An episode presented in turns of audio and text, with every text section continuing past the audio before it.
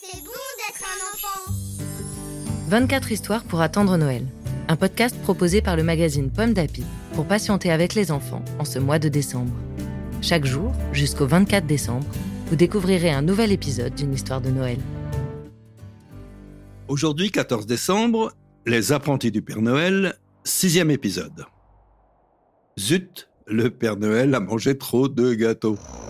Pendant qu'il se repose, Arsène et Marat rejoignent le hangar à jouets. Là, ils découvrent une bande de lutins très affairés. Bonjour les enfants, s'exclame un petit bonhomme. Bienvenue parmi nous. Je suis lutin chef. Je vous présente lutin rigolo, lutin bricoleur et lutin grincheux. Que faites-vous ici?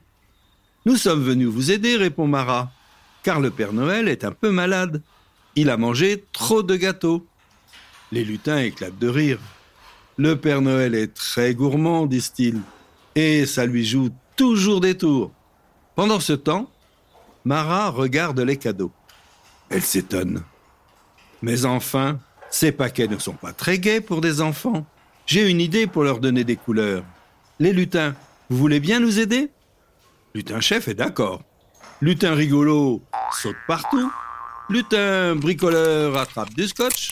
Et lutin grincheux râle, comme toujours. Ensuite, Mara farfouille dans son sac et elle en sort des tas de tissus et des bouts de ruban. Tu vas voir Arsène, dit-elle. On va fabriquer de magnifiques emballages cadeaux.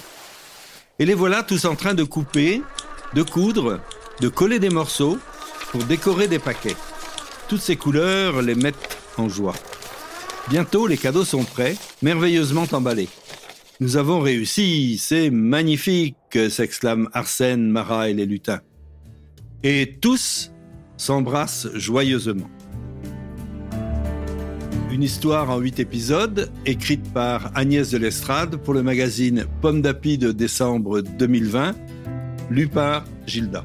Merci d'écouter les 24 histoires pour attendre Noël. Ces histoires vous sont proposées par le magazine Pomme d'Api. Vous pouvez les retrouver dans le numéro de décembre 2020. Rendez-vous demain pour découvrir une nouvelle histoire de Noël.